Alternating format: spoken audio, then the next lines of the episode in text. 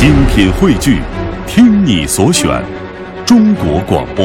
radio.dot.cn，。各大应用市场均可下载。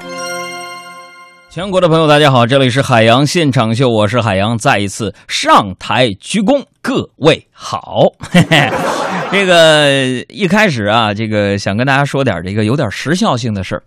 昨天晚上，朋友们，你们那个朋友圈被刷屏了吗？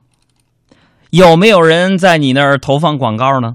啊，有一种说法说的是微信朋友圈广告推送是基于大数据分析的，怎么回事呢？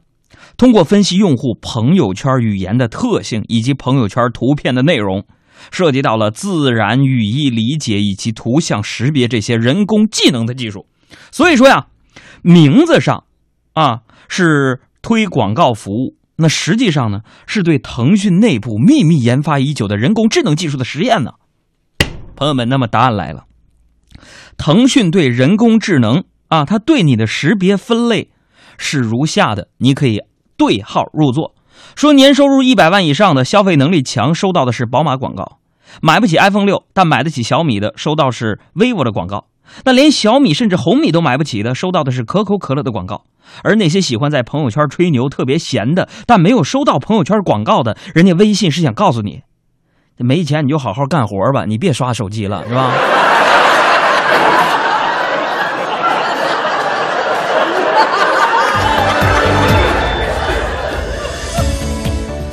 这个我也是明白了，这个微信团队的良苦用心呢。啊，我在这儿呢也想对马化腾先生说一句，我知道今天他在深圳听我节目。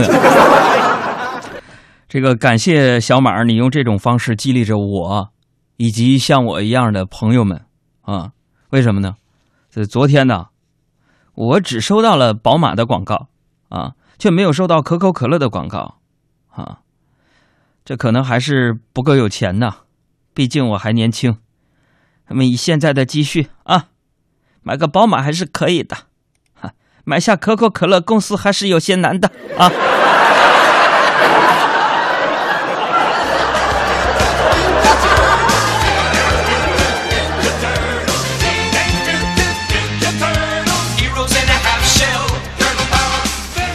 这个。昨天晚上啊，我的朋友圈呢被大家晒这个收宝马广告的截图给占满了。但是我个人觉得呀，真正的有钱人不会连收到一个宝马的广告都要炫耀吧？朋友们啊，你们听我分析的有没有道理啊？说今天呢，腾讯把宝马的广告全部投给了那些宅男，为什么呢？因为啊，只有宅男才会收到宝马的广告而沾沾自喜，继而呢会含蓄的在朋友圈截个图炫耀嘚瑟一下，用我们东北话在那美骗儿骗啊骗哈就在那嘚瑟。他说：“哎呀，我都收到宝马车广告了，烦死了！听说是给高端的白白富美、高富帅的，一个个就这熊样的，是不是啊？